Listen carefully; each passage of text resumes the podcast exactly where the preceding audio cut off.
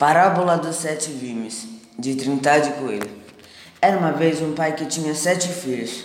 Quando estava para morrer, chamou-os todos sete e disse-lhes assim: Filhos, já sei que não posso durar muito, mas, antes de morrer, quero que cada um de vós me vá buscar um vime seco e me o traga aqui. Eu também? perguntou o mais pequeno, que só tinha quatro anos.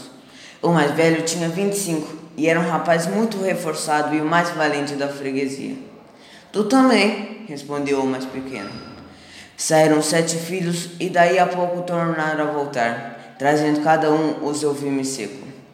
O pai pegou no vime que trouxe o filho mais velho e entregou o mais novinho, dizendo-lhe: Parte esse vime. O pequeno partiu o vime e não lhe custou nada a partir. Depois o pai entregou outro ao filho mais novo e disse-lhe: Agora parte esse também. O pequeno partiu e partiu, um a um, todos os outros, que o pai lhe foi entregando, e não lhe custou nada a parti-los todos. Partindo o último, o pai disse-lhe outra vez: Agora ide por outros vime e trazei-mo. Os filhos tornaram a sair, e dali a pouco estavam outra vez ao pé do pai, cada um com seu vime.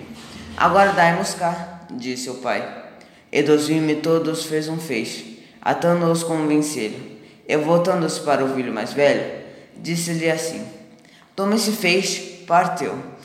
O filho empregou quanta força tinha, mas não foi capaz de partir o feixe. Não podes? perguntou ele ao filho. Não, meu pai, não posso. E algum de vós é capaz de o partir? Experimentai. Não foi nenhum capaz de o partir.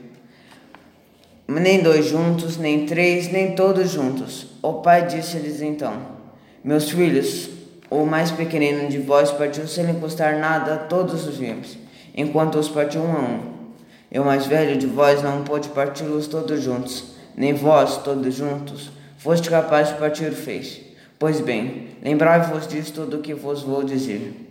Enquanto vós todos estiveres unidos, como irmãos que sois, ninguém zombará de vós, nem vos fará mal, ou vencerá. Mas logo que vos separeis, ou reine entre vós a desunião, facilmente serei vencido. Acabou de dizer isto e morreu. E os filhos foram muito felizes, porque viveram sempre boa irmandade, ajudando-se sempre uns aos outros. E como não houve forças que os desunissem, também nunca houve força que os vencessem.